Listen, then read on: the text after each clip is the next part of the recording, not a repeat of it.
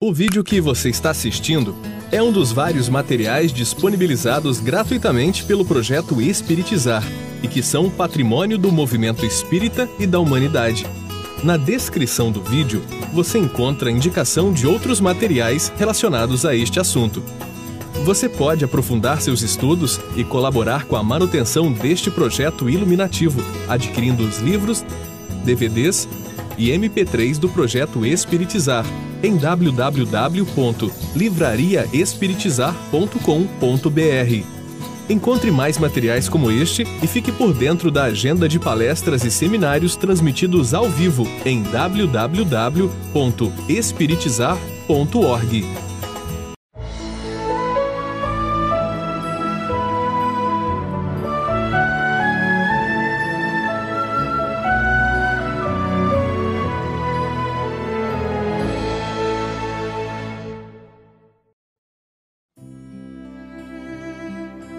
Se a aproximação e o distanciamento dos maus espíritos depende do nosso estado de espírito e da nossa busca interior através do trabalho e da oração, qual a importância da desobsessão, encaminhamento e doutrinação dos obsessores?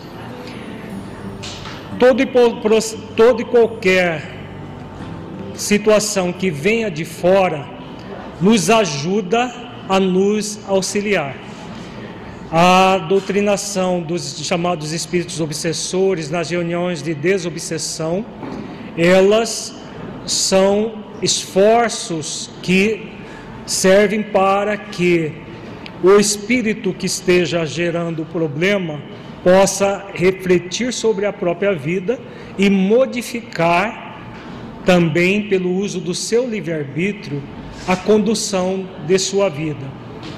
Então é uma caridade para com o espírito obsessor, que sofre tanto quanto o obsidiado. Paralelamente a esse trabalho que é feito, e nem todos os casos de, de obsessão é possível ser feito o esclarecimento dos espíritos, é necessário que o obsidiado faça tudo o que nós estamos falando, porque senão virão outros espíritos. Porque é como uma, usando uma metáfora, o processo de desobsessão é como espantar é moscas de uma ferida. Tira a mosca, mas não cura a ferida.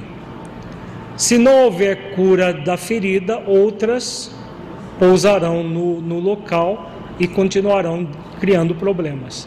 É a mesma coisa, usando a metáfora, processo obsessivo, se for trabalhado apenas com os espíritos, não houver mudança do obsidiado, o que vai acontecer é uma renovação do, do processo com outros espíritos que o substituirão aquele que foi, é, foi esclarecido. Continuando com a nossa a questão da, dos, da energia mental, a nossa energia será então consequente aos nossos pensamentos, sentimentos e à nossa vontade. Essa tríade, pensamento, sentimento e vontade, gera a energia mental, que vai produzir os fatores R, os agentes R, que nós acabamos de refletir sobre eles na mensagem do, de Dias da Cruz. O pensamento é instrumento do ser espiritual para exteriorizar aquilo que ocorre em sua existência, possibilitando a comunicação racional e inteligente com o mundo, as pessoas e as coisas. É condutor das ideias que dão sentido à vida.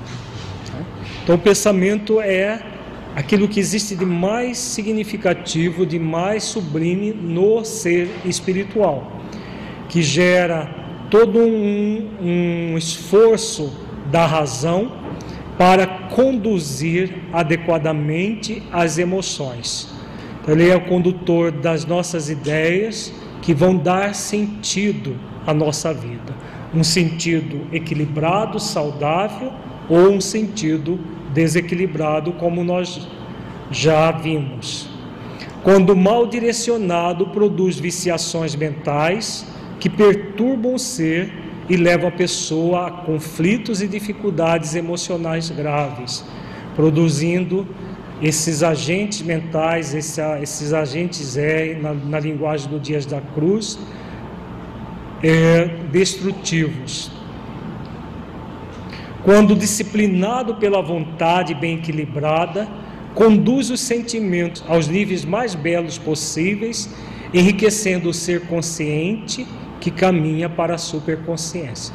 Todos nós temos esse convite da vida: disciplinar os nossos pensamentos pelo bom uso da vontade, a vontade bem direcionada.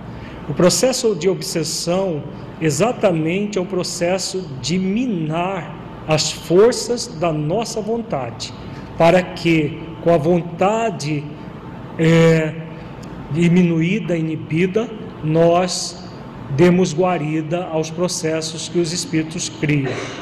Os sentimentos expressam a capacidade que possui o ser humano de conhecer, compreender, sentir e compartilhar emoções que ocorrem em sua intimidade. A partir do sentimento, o pensamento evoca um sentimento que vai gerar o estado emocional, as emoções, e eh, são a partir das emoções que nós vamos produzir os atos compartilhando com as pessoas à nossa volta aquilo que vai em nossa intimidade. Os sentimentos geram a afetividade quando estão sob a ação da vontade dignificada, tornando a pessoa equilibrada, conduzindo-a à sua finalidade superior. Então, quando nós temos esse, essa ação na vontade, buscando a nossa eh, dignidade como espíritos imortais, nós vamos direcionar bem os sentimentos, produzindo essa energia afetuosa que provém de nós, criando toda aquela psicosfera salutar que nós vimos agora há pouco e nos conduz à nossa finalidade superior, que é a pura eterna felicidade, nos aproximando de Deus como aborda a questão, a resposta da questão 115 do Livro dos Espíritos. Podemos classificá-los como superiores quando se referem às realidades nobres, à justiça, à beleza, o amor, a abnegação, a compaixão, o bem de si mesmo e do próximo, etc. Quanto mais nós canalizamos os nossos pensamentos e sentimentos para as realizações nobres, nós vamos criar essa energia mental salutar, saudável, equilibrada, proporcionando toda aquela psicosfera salutar que vai servir não apenas para o bem de nós mesmos, para o, mas também para o bem do nosso próximo. São inferiores quando geram as paixões puramente sensuais, tais como a ambição da posse, a inveja, o ciúme, o ódio, os prazeres sensualistas, egoísticos e egocêntricos, etc. Então, da mesma forma que nós podemos construir, nós podemos destruir com os nossas, nos nossos pensamentos e sentimentos, gerando essas paixões inferiores que nos aproximarão dos espíritos que nos querem o mal. A vontade e a faculdade de bem conduzir as aspirações, objetivando uma finalidade maior, que resulte em paz e harmonia interior, é muito importante para o processo do desenvolvimento interior que propicia a autorrealização. A vontade será aquela, aquele instrumento de disciplina, tanto do pensamento quanto dos sentimentos.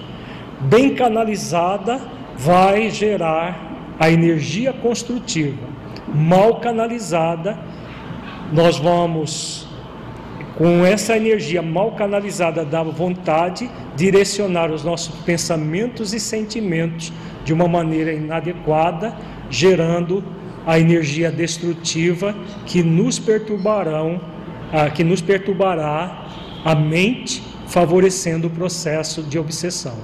Quando a razão indica a necessidade de se conseguir um objetivo, A vontade é o ato mental que deve ser transformado em ação. Então, a vontade vai ser essa disciplinadora que nos convida a uma ação. Se eu percebo um pensamento negativo que produz uma emoção negativa, que por sua vez vai gerar uma energia destrutiva, o que, que a razão nos convida? A utilizar a vontade para agir superando aquele pensamento, aquele sentimento, tornando adequado, canalizando de uma forma construtiva as nossas energias. Então, o tempo todo nós estaremos lidando com o nosso pensamento, sentimento e vontade. A vontade deve ser trabalhada por meio de exercícios mentais geradores de motivação para a conquista da autorrealização, transformando-se instintos em sentimentos, hábitos doentios em saudáveis, pensamentos negativos em positivos e saudáveis. Vamos estudar agora algumas orientações dos benfeitores da humanidade a respeito da, dessa tríade e da energia mental em O Livro dos Espíritos. Começando, começando com a questão 459. Kardec pergunta: influem os espíritos em nossos pensamentos, em nossos atos? Então, nós temos sempre pensamento, sentimento e vontade. Os espíritos podem influenciar nessa área? Vejamos a resposta. Muito mais do que imaginais influi a tal ponto que de ordinário são eles que vos dirigem. A resposta é muito clara no sentido de que se existem os fatores endógenos, os fatores exógenos são muito significativos. Então, se eles, os seus espíritos, influem em nossos pensamentos, muito mais do que imaginamos, a tal ponto que são eles que nos dirigem. Vejamos que os benfeitores colocam aqui que são os espíritos que nos dirigem. Eles não falam quais espíritos nos dirigem. Significa que nós podemos ter a direção tanto dos espíritos superiores, espíritos benfeitores, espíritos de sabedoria, espíritos sábios, quanto de espíritos inferiores, pseudo-sábios, malévolos. Porque a influência vem de lá para cá. Então a influência é exógena. Deixar-se influenciar por uns ou por outros é endógeno.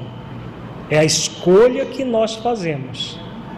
Então, quando nós analisamos a nossa energia mental, o teor dela, se é construtiva ou destrutiva, o que vai fazer com que nós, é, essa análise vai fazer com que nós percebamos o que, pessoal?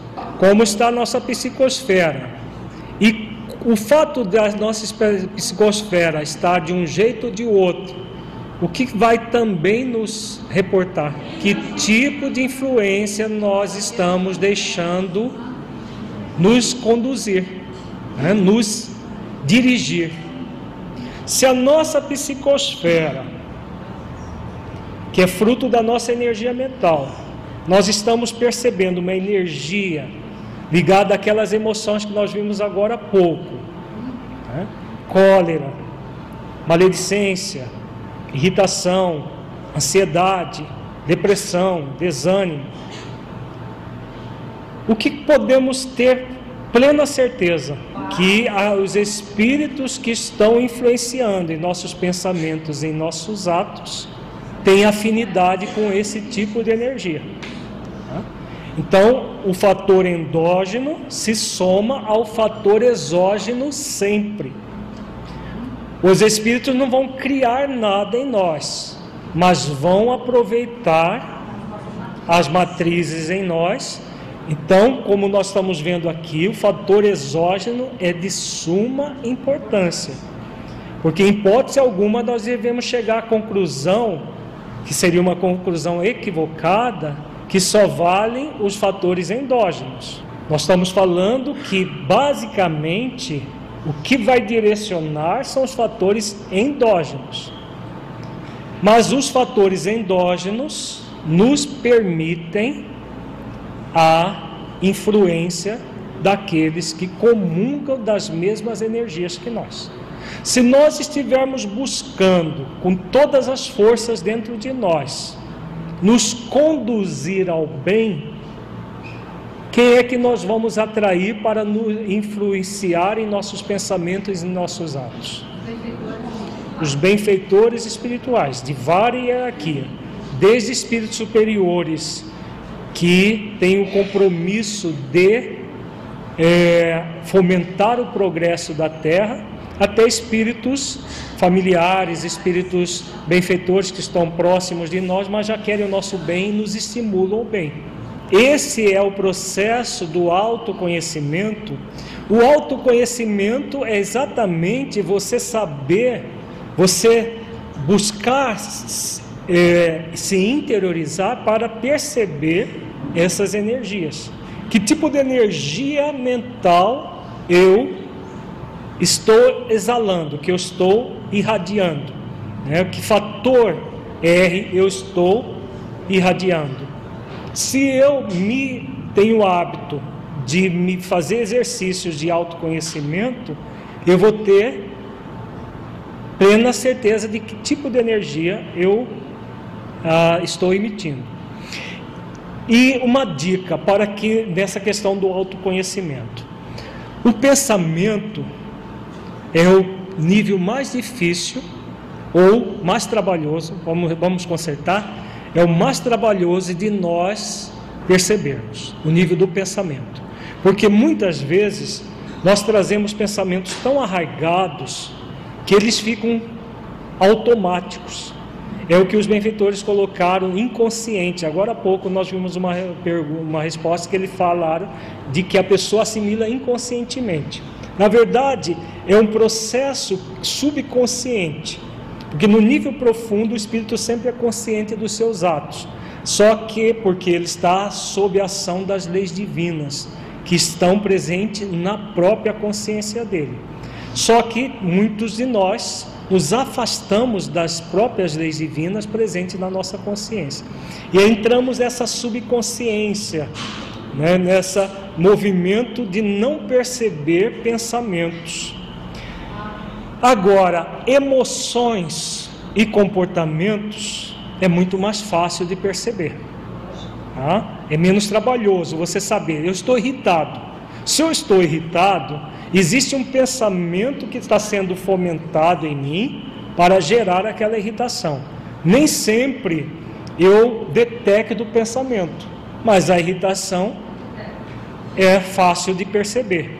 Se eu perceber a irritação, eu já vou perceber que a minha energia mental está destrutiva. Ela não está construindo um, uma questão salutar para mim saudável, ela está me gerando algum nível de destruição. Então, sabendo disso, vigilante, seja no nível do pensamento, do sentimento ou dos atos, nós estaremos ao observar o que está acontecendo conosco, é para quê? Para que nós tomemos providência para mudar aqueles que nos influenciam. É possível mudar? É possível. Porque vejamos que os benfeitores, que Kardec pergunta de influência, ele não está falando de obsessão, de influência em nossos pensamentos, em nossos atos. Se temos espíritos inferiores, malévolos, que estão nos influenciando, é porque porque nós estamos, pela lei da afinidade, produzindo uma energia mental que os atrai. Da mesma forma, os benfeitores espirituais podem nos influenciar?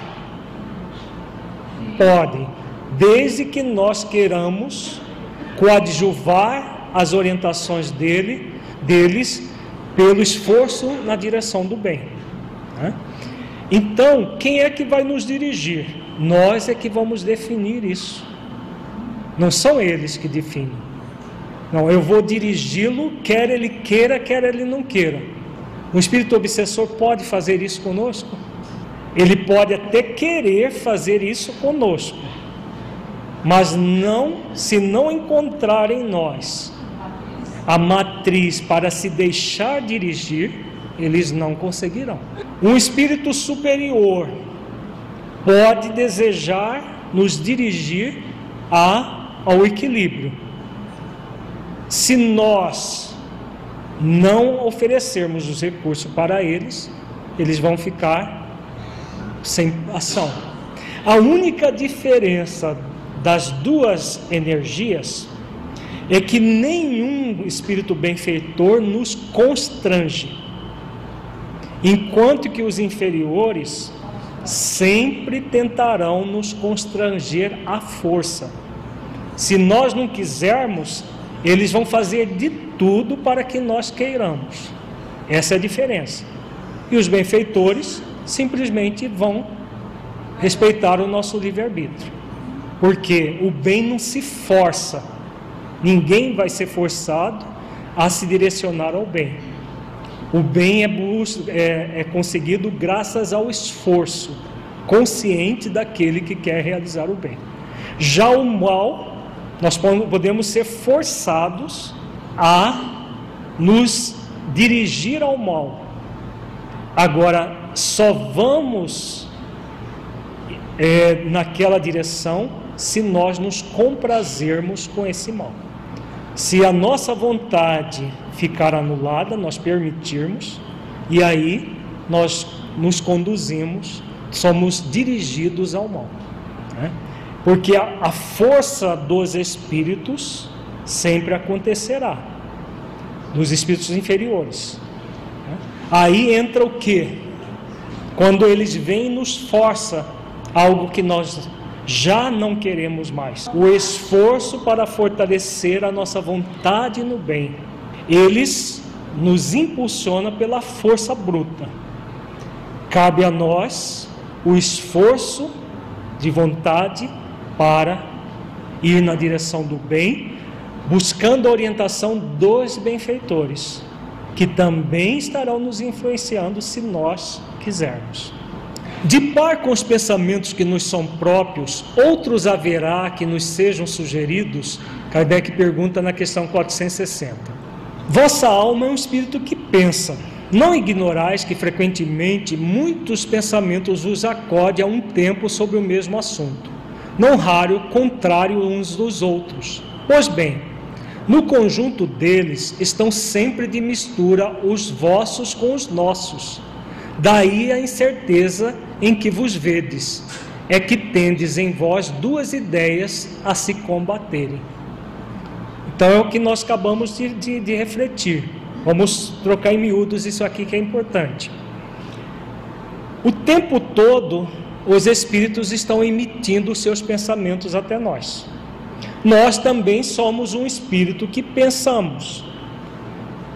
A única diferença é que estamos no corpo, os demais estão no fora do corpo. Os benfeitores nos emitirão pensamentos que nos estimulam ao bem. Os malfeitores nos irradiarão pensamentos que nos estimulam ao mal. Então, esse conjunto de nossos pensamentos, com pensamento dos benfeitores, com pensamentos dos que buscam o mal vão gerar toda uma mistura na nossa mente.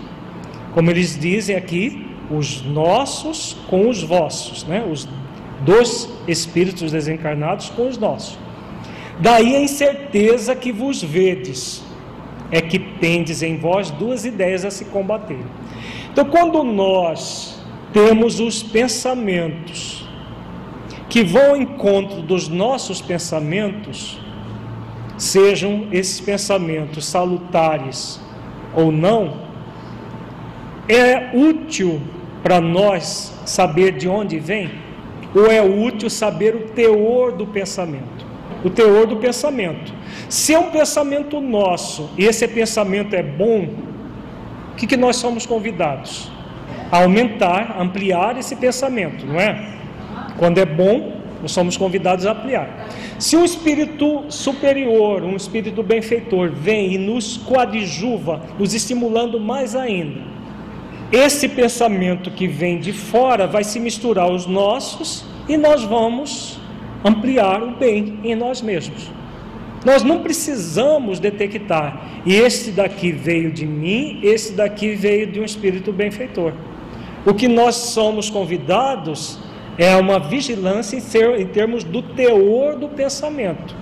Tá? Porque nós vamos obrar, vamos realizar as ações pelo nosso livre-arbítrio, não, é pela, né, não é pela influência que veio de fora, é pelo nosso livre-arbítrio. Então, o mérito do bem, o demérito do mal será sempre nosso. Né? Quando nós percebemos um pensamento negativo sugerido por uma mente que quer o nosso mal, importa saber se ele é nosso se ele veio de fora ou importa o teor do pensamento? Também é o teor do pensamento, porque vai se misturar os pensamentos exógenos com os endógenos. O teor é que importa. Se é um pensamento mal, que vai gerar emoções destrutivas e um comportamento inadequado, o que nos cabe vigilância e oração para não cair na tentação de fomentar aquilo em nós. Tá? Vigilância e muita oração.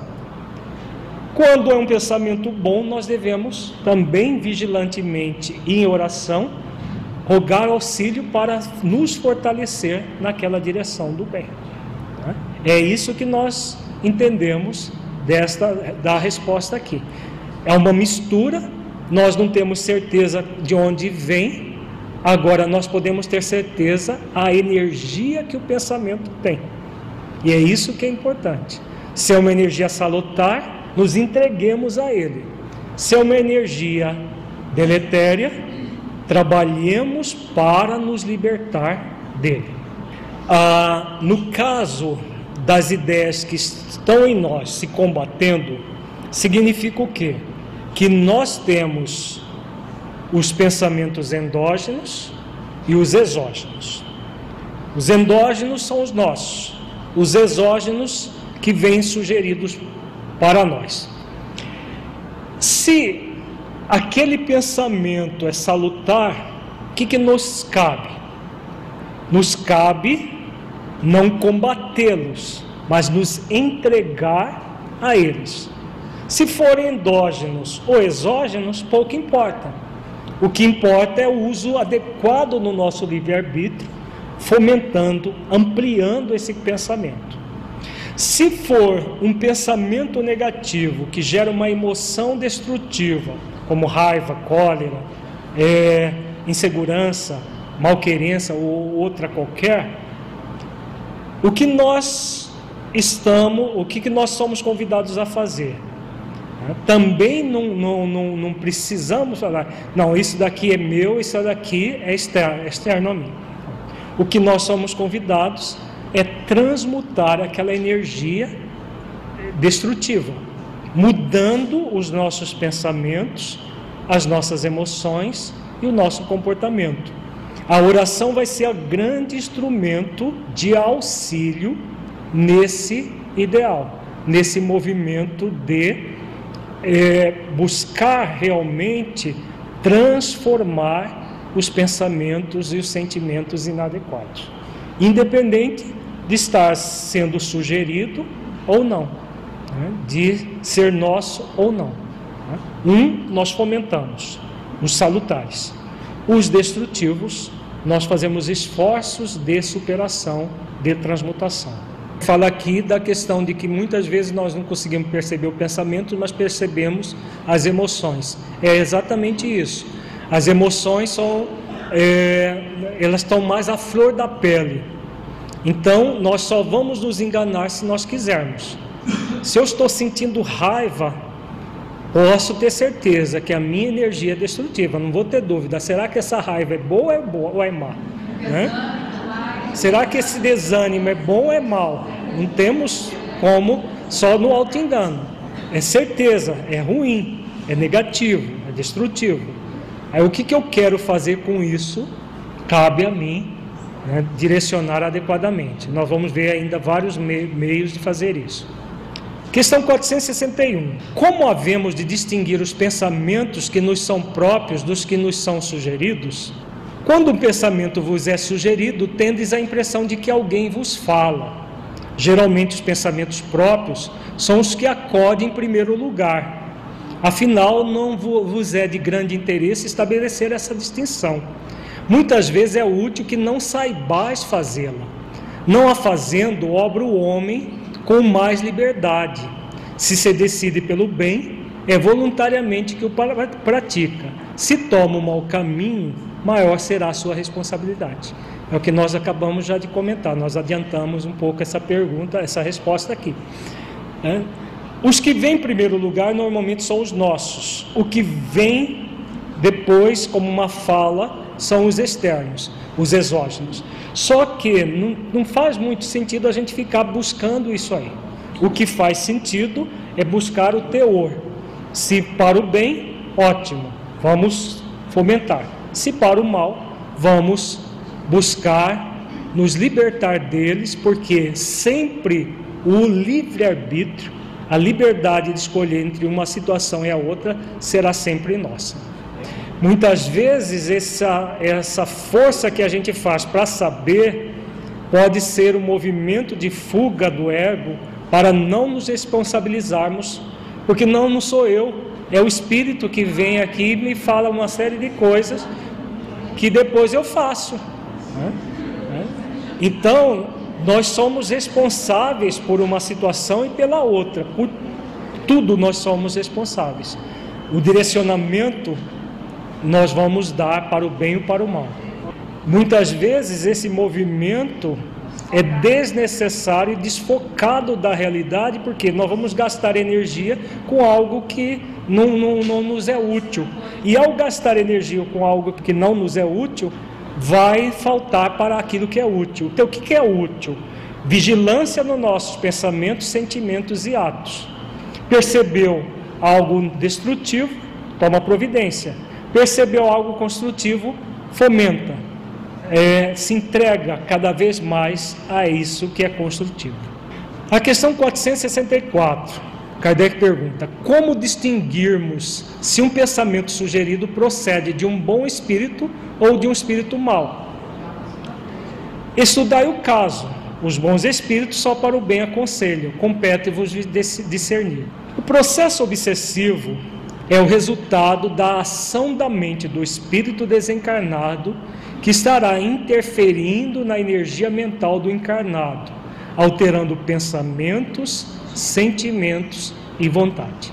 Então, nós temos aqui essa ilustração: é o espírito que nos deseja obsidiar, ele lança a onda mental. A onda mental é exógena, essa onda mental exógena vai chegar na nossa mente em conformidade com a forma como nós estamos conduzindo a vida, vai gerar uma influência ou não. Se nós estivermos nos conduzindo numa energia salutar, é, mental salutar, a, a energia não encontra afinidade, a energia mental do obsessor não encontra afinidade conosco e não vai acontecer nada. Mas com quantas pessoas estão o tempo todo numa energia mental salutar? Né? Na Terra, Jesus com certeza, a gente pode afirmar com certeza o tempo todo numa energia mental salutar. Mas todos nós que estamos num planeta de expiações e provas, trazemos as nossas dificuldades, as nossas mazelas. Então, essa onda mental salutar constante não é própria ainda da, de, da, da, nossa realidade, não, é, não faz parte da nossa realidade ainda. Então nós temos os nossos altos e baixos. Com certeza os espíritos dessa categoria, elas não nos buscam quando a gente está no alto. Eles nos buscam quando? Quando nós estamos nas descendentes da vida. E aí lanço a ideia, lanço o pensamento. Nós vamos ver daqui a pouco um texto de Filomeno de como que isso vai acontecer com minúcias. Mas a pessoa entra nesse estado de aflição, entra no estado de irritação, entra no estado de é, desânimo, vários estados aí que nós simbolizamos com essa moça com a mão na cabeça, né, perturbada de alguma maneira. As perturbações vão, vão variar de, de, de várias formas, de acordo com as matrizes de cada um. Mas vai haver a perturbação. Permanecer na perturbação vai depender de cada um de nós. Né? O que vai caracterizar um processo de obsessão para uma simples influência é exatamente a continuidade do processo. Na obsessão, seja simples, fascinação ou subjugação, o processo é contínuo. Então, é uma obsessão sutil, contínuo, ou uma fascinação, uma subjugação. Nós estamos trabalhando nesse seminário a obsessão sutil. É uma, um processo continuado.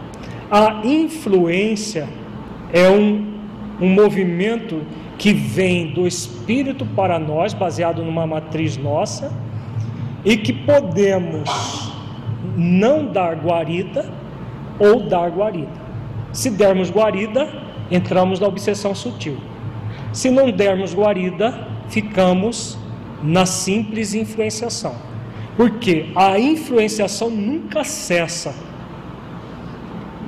Num planeta como o nosso, em que temos milhões de espíritos nessa condição de emitir as suas vibrações deletérias para toda a população terrestre, ninguém fica livre dos fatores exógenos.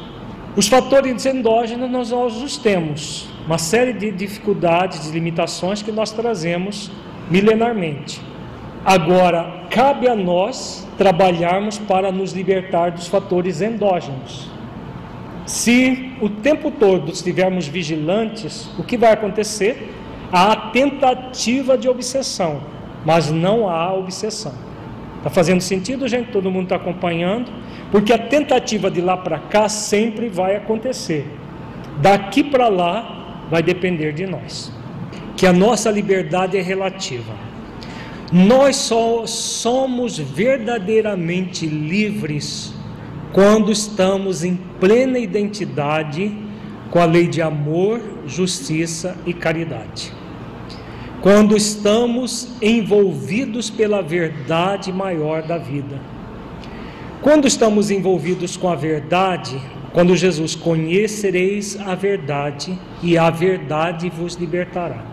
Quando nós estamos plenamente envolvidos com isso, com a lei de amor, justiça e caridade, com a verdade universal, nós somos plenamente livres.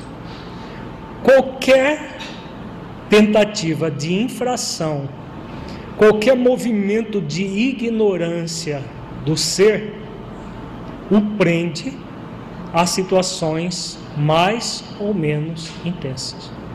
Então, o processo de obsessão nada mais é do que ignorância que não, tá, não está sendo superada né?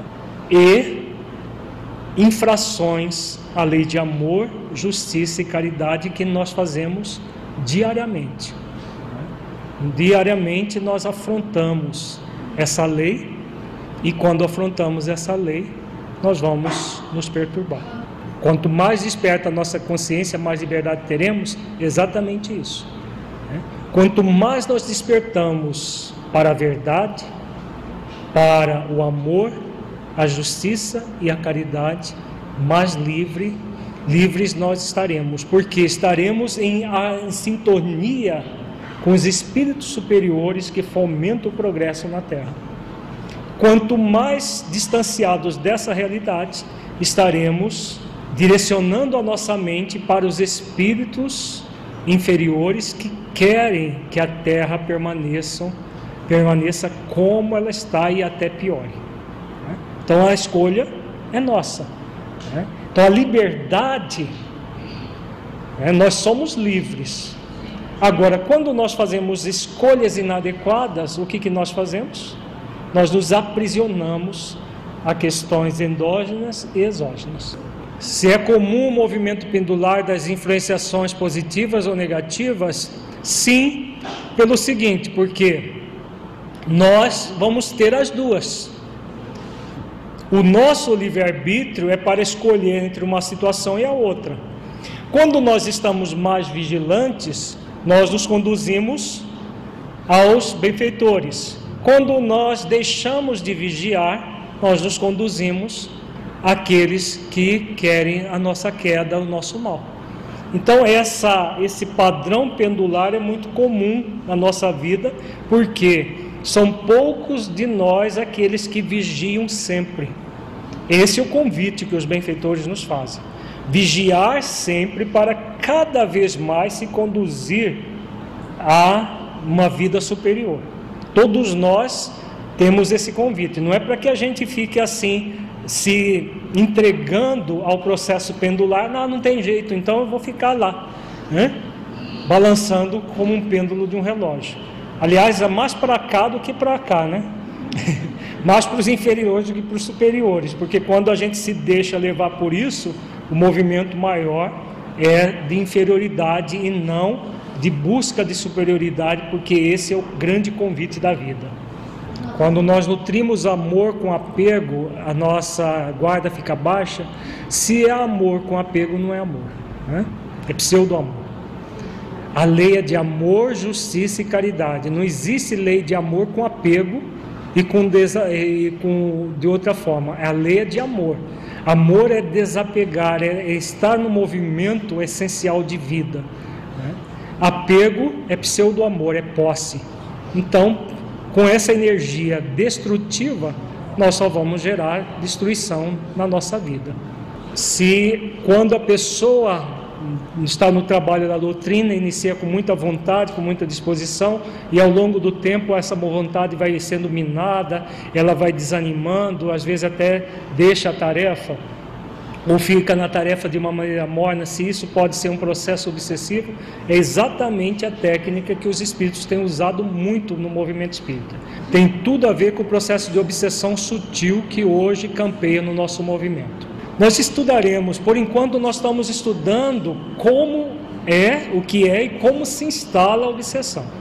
Depois nós vamos falar dos níveis de obsessão, de, de todo o processo que acontece a obsessão oculta. Vamos estudar um texto do livro Nas Fronteiras da Loucura, de Manuel Filomeno de Miranda, que ele fala da obsessão simples, como ela é instalada na mente das criaturas. Começando com a recepção da ideia perturbadora. Nenhum processo de obsessão, seja sutil, seja fascinação, seja é, subjugação, começa de uma hora para outra, salvo raras exceções. Uma das exceções que a gente conhece está no livro Trilhões Partidos, de Filomeno de Miranda, que fala de uma subjugação espetacular que uma moça de 15 anos passou a ter de uma hora para outra, pela violência do espírito e pelas matrizes que ela trazia do passado. Mas houve isso.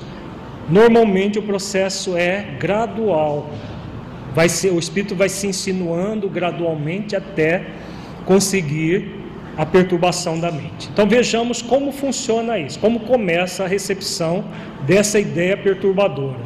Vivendo num permanente intercâmbio consciente ou inconsciente, os espíritos, tanto encarnados quanto desencarnados, participamos das vivências no corpo e fora dele. Então, aquilo que Filomeno de Miranda está dizendo, tudo que nós já falamos até agora. Nós somos espíritos encarnados, convivemos com os desencarnados, e temos vivências tanto no corpo quanto fora dele e o tempo todo no intercâmbio psíquico entre mundo físico e mundo espiritual. Não apenas por processos de esforço pessoal, em que os desafetos se buscam para produzirem-se males e cobranças injustificáveis, como por fatores de variada motivação, assimilam-se ideias e pensamentos pela simples sintonia da onda própria em que se situam as mentes. Então vejamos que Filomeno diz que existem os processos ligados ao desforço pessoal, que é a vingança, é, e outros fatores de variada motivação. Um deles é a obstaculização do trabalho do bem na terra. É um outro fator muito importante. Mas qualquer que seja a motivação da, da influência, ela vai acontecer a partir da sintonia mental, que nós já trabalhamos quando falamos lá dos fatores R de Dias da Cruz. Assaltada por vibrações negativas, a mente ociosa ou indisciplinada, viciada ou rebelde, logo registra a interferência. E porque se não ajusta um programa educativo da vontade, recebe o impulso da ideia, permitindo-se aceitar a sugestão perturbadora que agasalha e vitaliza sob a natural acomodação dos complexos e recalques, dos comportamentos pessimistas ou exaltados que são peculiares a cada qual. Então aqui Filomeno vem colocando as razões pelas quais há a fixação da ideia perturbadora. O assalto da vibração negativa, como nós estamos é, já, já vimos, ele é permanente. O tempo todo vão ter mentes outras gerando, é, produzindo de forma exógena essas vibrações negativas. A captação dessas energias, dessas vibrações, vai depender da nossa mente da, dos fatores endógenos. Aqui ele coloca mais alguns elementos que o Dias da Cruz já tinha colocado, alguns deles, Filomeno coloca aqui a mais. Mente ociosa ou indisciplinada. O que é a mente ociosa ou indisciplinada? Nós vivemos numa sociedade que prima pela superficialidade. Não vivemos? É o que é o comum na nossa sociedade é a superficialidade. A ociosidade e a indisciplina tem a ver com essa superficialidade. Quando o mentor, o benfeitor, o Filomeno fala de mente ociosa, não significa mente sem uma ocupação ou sem uma preocupação. Significa uma mente que não está buscando os valores superiores da vida. Num mundo como o nosso, repleto de chamarizes, os mais diversos possíveis, dificilmente a pessoa permanece com a mente ociosa, do ponto de vista de fazer coisas. Ela permanece ociosa do ponto de vista moral. Por quê? Hoje em dia as pessoas não param quietas mais um minuto. Depois que inventaram o celular com ah, os jogos, os, os e-mails e com tudo, ela anda com um computador no bolso. Para onde vai, está ali. E tem gente que fica tão compulsivo que está o tempo todo, ela não olha mais nem para o céu, para as nuvens, ela só olha para o. E tem gente que até anda, né? Esse dia no, no, no shopping nos Estados Unidos, uma pessoa estava lá. De repente caiu de boca no, no, no chafariz que tinha no meio do shopping. Porque ela foi andando, é, mandando mensagem, né? E caiu é, de boca no, no, no, no chafariz. A mente parece que não está ociosa, né? Parece. Porque é ociosidade de questões nobres. Por isso está ligado à indisciplina.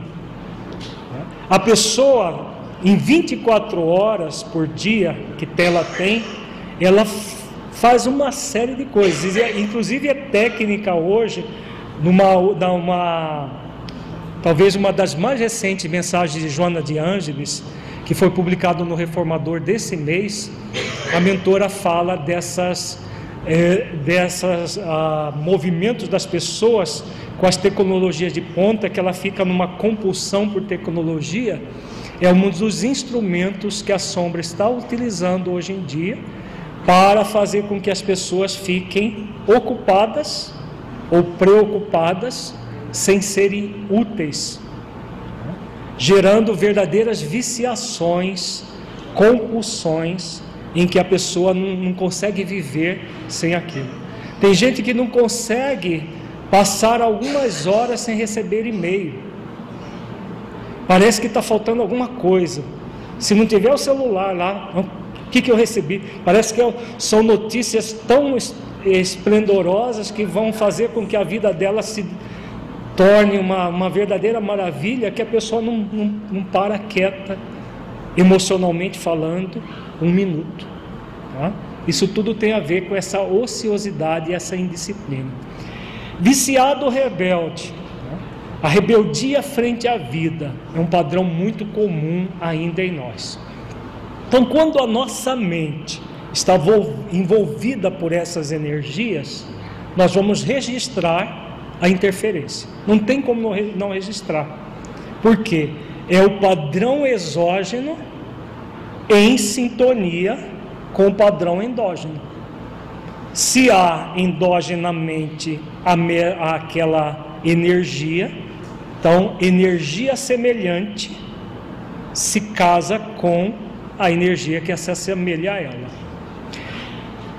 E por que que nós registramos, porque nós não nos ajustamos a um programa educativo da vontade. Volta novamente à questão da vontade. Então, se a pessoa não eh, se ajusta a um programa educativo da vontade, ela recebe o impulso da ideia, permitindo-se aceitar a sugestão perturbadora. Agasalha e vitaliza porque ela está acomodada nos seus complexos, nas suas perturbações que ela traz do passado, e aí entra nesses comportamentos pessimistas e exaltados e vai ampliando cada vez mais o processo de obsessão. Se a, a pessoa multifocal indica superficialidade, se for multifocal mesmo, indica evolução espiritual. Porque quanto mais evoluído é o espírito, maior capacidade ele tem, maior é, possibilidades de fazer até mais do que uma coisa ao mesmo tempo ele tem, que vai gerar inclusive nos espíritos superiores o dom da ubiquidade. Ubiquidade quando o espírito irradia-se para vários locais ao mesmo tempo e obra em cada um desses locais. Espíritos como Joana de Ângeles, por exemplo, ela pode estar em centenas de lugares ao mesmo tempo, fazendo coisas diferentes com pessoas diferentes. Isso é sinal de quê? De uma profunda evolução espiritual. O que hoje em dia existe não é um movimento multifocal, é uma mente cada vez mais dispersa em mais coisas para se fugir de si mesmo. É isso que nós nos referimos. Nós não estamos falando em pessoas com uma profunda capacidade, capaz de fazer uma coisa aqui está fazendo outra ali. Mas de pessoas que, para fugir do essencial, fugir de, uma, de, um, de processos morais, de, da educação da vontade, que, como o Filomeno diz aqui programa educativo da vontade, para fugir disso, ela fica dispersa. Né? Ela dispersa e aí ela tem desculpa. Não, mas é muito, eu tenho muito amigo no Facebook para tomar conta, para ver as fotos que eles postaram, para fazer isso. Muitos seguidores no Twitter que eu preciso de mandar mensagem. É uma série de coisas que as pessoas vão se ocupando cada vez mais, ou, e se preocupando cada vez mais, a ponto de ficar num estado não de, multi, de uma inteligência multifocal, mas uma dispersão multifocal. Aí é bem diferente. Gera, com o passar do tempo, uma alienação. A pessoa passa a não viver sem aquilo, como se aquela realidade fosse a realidade dela. Né? É uma realidade que passa a ser mais virtual do que real, mas ela vive aquilo. Nós não estamos falando contra os sites de relacionamento, nada disso. Nós estamos falando da, do exagero que nós costumamos é, manter para fugir do essencial. Em cima dessa questão que o Filomeno fala aqui da mente ociosa. Existe a ociosidade de não fazer nada, existe a ociosidade de fazer coisas sem sentido. Tá? Dá para perceber a diferença? Às vezes a pessoa fez muita coisa ao longo do dia, mas se for, se ela for fazer uma, pene, uma peneira fina, no sentido existencial daquilo que ela fez, ela vai encontrar muito pouca coisa ou nada, ou quase nada. Né? Então, é, são formas diferentes de ociosidade. Quando o mentor fala chama a atenção da mente ociosa ou indisciplinada, ele está chamando a atenção da realidade objetiva do, das questões superiores da vida. Se aquilo que nós estamos fazendo está levando às questões superiores da vida, ótimo, é isso que nós devemos fazer. Agora, se está nos desviando por caminhos operosos, entre aspas, é preciso tomar cuidado. Então, pode ser que nós, no trabalho espírita, nós estejamos, acreditemos que estamos sendo multifocais e na verdade nós estamos com uma dispersão focal. Exatamente isso que acontece hoje em dia em parte do movimento espírita. Tudo essa questão da dispersão multifocal, é, a pessoa não está sendo maldosa, não é uma maldade que ela está buscando mas se, se torna o mal porque não é o bem. E todas as vezes que nós não realizamos o bem que somos convidados a realizar, nós estamos produzindo mal. Tá? O mal para nós mesmos. Então geramos essa ociosidade fazendo coisas. Tá? Aceita a indução, forma-se uma tomada para a ligação com a sombra em regime de intercâmbio psíquico. Então, nós criamos com essa aceitação da indução como se fosse uma tomada. Tem, achei essa figura na internet muito interessante, que o cara tem uma tomada na cabeça. Então o obsessor vem lá e põe o plug na, na mente da, da pessoa. É. Na verdade, essa tomada é uma metáfora que o Filomeno usa. Nós temos a tomada que tem o, onde se coloca o pino. Há a tomada no encarnado e o pino no desencarnado. Então a interferência vem com a tendência do encarnado, une as duas coisas e se forma o intercâmbio psíquico. Então já saiu daquela simples ideia perturbadora para ser um intercâmbio entre uma mente e a outra mente. O processo de obsessão simples foi instalado. Tá? Ficou claro isso, gente? Vamos fazer um resumo aqui para a gente entender. Então, para a gente é, a, apropriar da ideia. Então, a recepção da ideia perturbadora ela começa na, pela falta de educação da vontade. A pessoa que não educa a sua vontade, o que, que vai acontecer? ela entra numa sintonia mental des, é, desequilibrada. Nessa sintonia mental, vai haver uma assimilação de ideias e pensamentos negativos, permitindo-se aceitar a sugestão perturbadora. Então, vai, vai havendo cada vez mais um movimento de assimilação de ideias e pensamentos a sugestão perturbadora vai se ampliando até que o intercâmbio psíquico mente a mente se estabelece. Tá? Processo gradual que pode levar semanas, meses para acontecer, anos também. Vejamos agora o intercâmbio mental, né? esse intercâmbio psíquico que se estabelece a partir da ideia perturbadora. Fixada a ideia infeliz, os porões do inconsciente desbordam as impressões angustiosas que dormem armazenadas, confundindo-se na consciência com as informações atuais, ao tempo que se encontra em desordem pela influência da parasitose externa, que se vai assenhoreando do campo exposto sem defesas. Então, como a pessoa assimilou a ideia perturbadora, a defesa dela cessou. Concordo? Cessa a defesa. Porque ela fixou a ideia infeliz, perturbadora. Aí o que, que vai acontecer? dos porões do inconsciente ou do subconsciente desborda as impressões angustiosas que dormem armazenadas.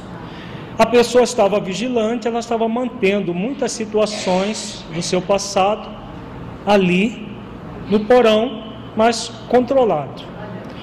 Com essa ausência de defesa, muita coisa que estava dormindo dentro dela desperta, acorda.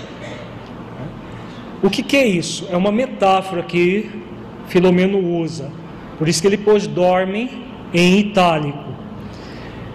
Situações do passado espiritual, delitos praticados, crimes, uma série de, de, de, situações que estão esquecidas e vão continuar esquecidas, salvo algum outro caso.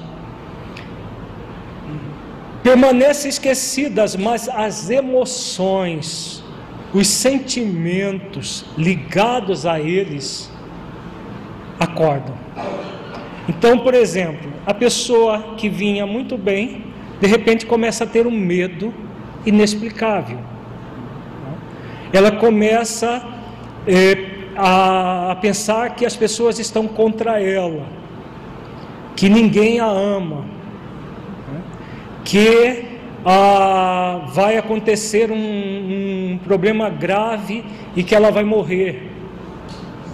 Uma série de situações que são situações armazenadas no, no porão da mente da pessoa e que ela não se dava conta e não, não vinha à tona, passa a vir. Imaginemos, para só para efeito, usando a, a, o porão do inconsciente metafórico do Filomeno, como se fosse uma casa com um porão. E nessa, nesse porão a gente coloca uma série de entulhos para não é, gerar nenhuma não afetar a parte de cima da casa onde nós habitamos. Quando as defesas são é, fragmentadas, o que vai acontecer? Ratos, baratas, insetos vários que foram acumulados nesse porão começa a subir para a casa mental da pessoa. Então, a, nessa metáfora já dá para a gente entender o que, que é, o que, que vai acontecendo. Então, algo que estava guardado começa a vir à tona. E isso vai propiciar cada vez mais uma desordem na, na, na mente da pessoa pela influência da parasitose externa que vai se assenhoreando desse do campo mental da pessoa. Então vai se aprofundando o processo obsessivo, tá? que permanece simples e sutil. Tá? Simples porque o espírito não foi lá com toda a violência e alienou a pessoa. Por isso que ele é simples. Nós estamos vendo a grande complexidade da obsessão sutil. O, espírito ele sabe trabalhar e vai minando gradualmente, produzindo toda uma série de situações que vão é, é, acumulando em forma de sintomas, de síndromes.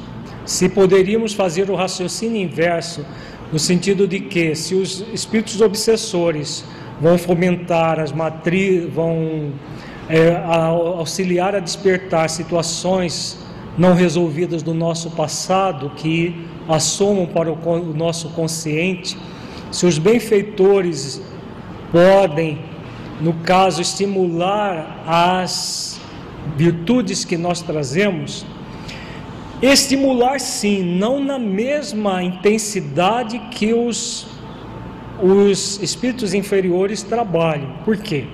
O espírito inferior, ele trabalha num processo de constrição mental.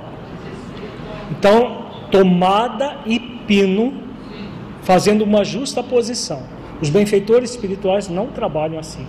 Não há uma tomada em nós e eles vão e colocam o pino e a gente começa a funcionar. Tá? Que se fosse assim, Jesus já teria nos mudado a todos. Que não vai faltar vontade dele de fazer isso. Não é, não é dessa forma. O que acontece com os espíritos superiores é irradiar a sua amorosidade para nós. Então eles irradiam. Jesus, o tempo todo, irradia amor para a humanidade inteira. É, é o espírito crístico que tem esse compromisso conosco. Espíritos superiores que trabalham em sintonia com Cristo fazem a mesma coisa, no, no nível que eles estão, fazem a mesma coisa eles estimulam com a sua irradiação amorosa, ao mesmo tempo nos estimulam com seus conselhos, com as suas advertências, com as suas orientações diretas, já que Jesus já ofereceu para nós todos os recursos que já estão lá no Evangelho. E ele não vem nos orientar diretamente. Já os espíritos superiores fazem isso. Quantas orientações nós já recebemos de Joana de Ângeles? Só para citar uma, né? um dos, desses espíritos. Então, essas orientações, o que elas são? Estímulos. Nós vamos nos deixar estimular ou não pelo nosso livre-arbítrio.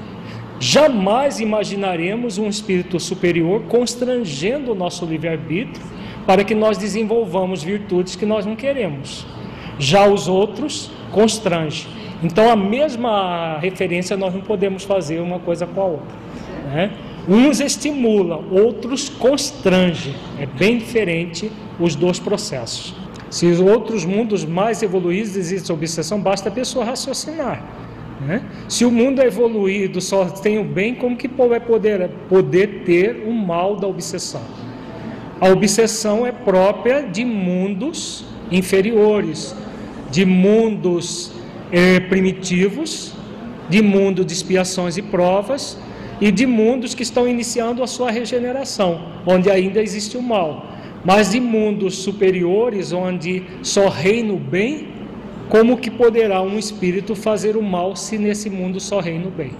Né? Então basta raciocinar, que ela vai ver que não, não é possível em mundos superiores haver obsessão.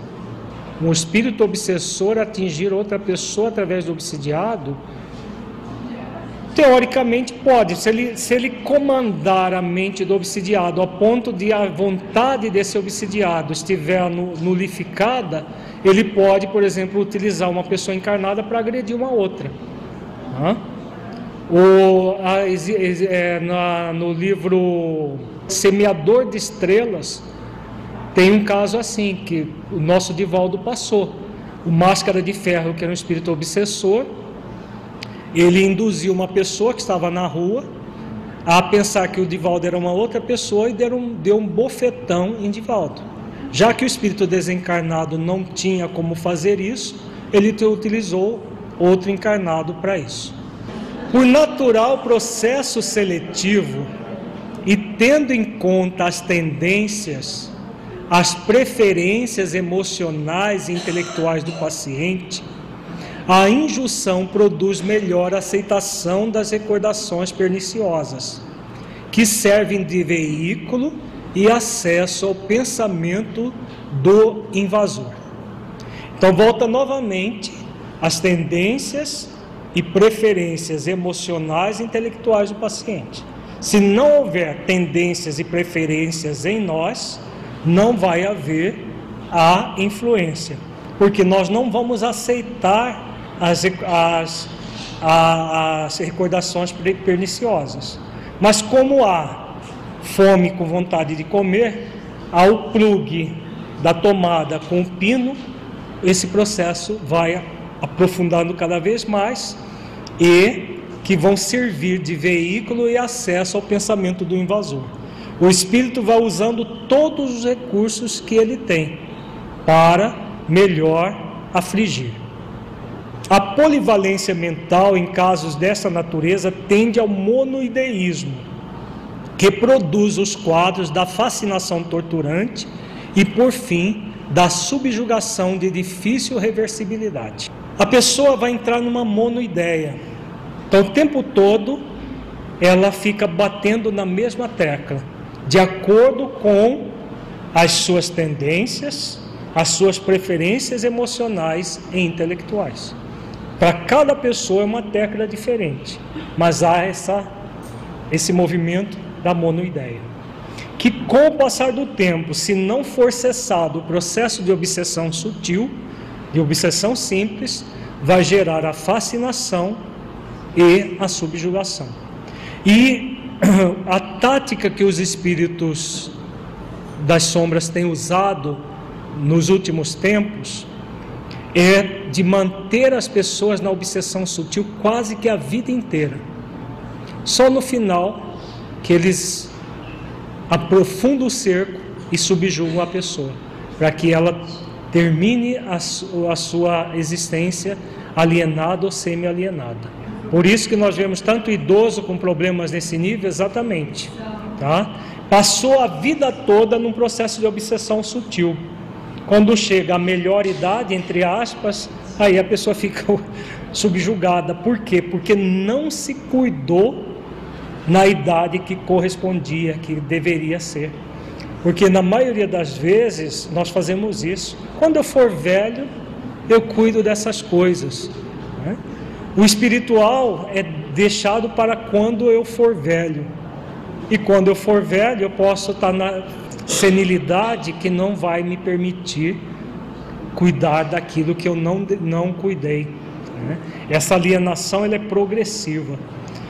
Existem, como nós falamos, aqueles que permanecem na obsessão sutil, os que já vão para a fascinação e terminam, só que tanto um grupo quanto o outro, é a subjugação vem ao final da existência ou depois que desencarnam.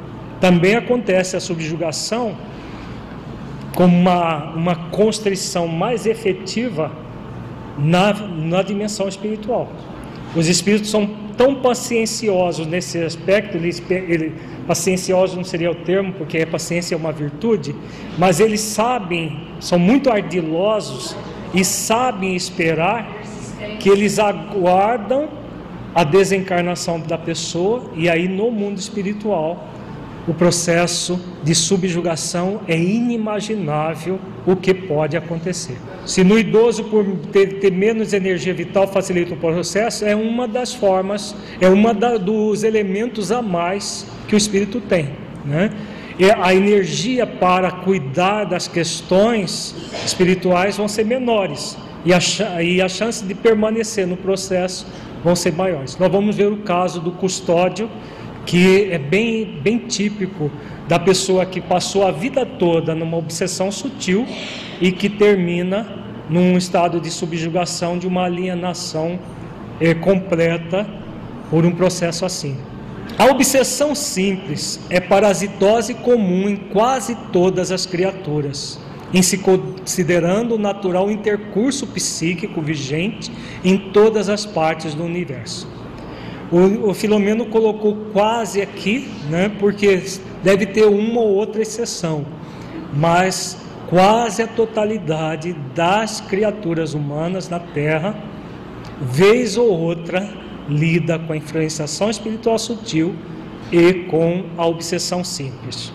Tendo isso em vista a infinita variedade das posições vibratórias em que se demoram os homens, estes sofrem quando influem tais faixas, sintonizando por processo normal com os outros comensais aí situados.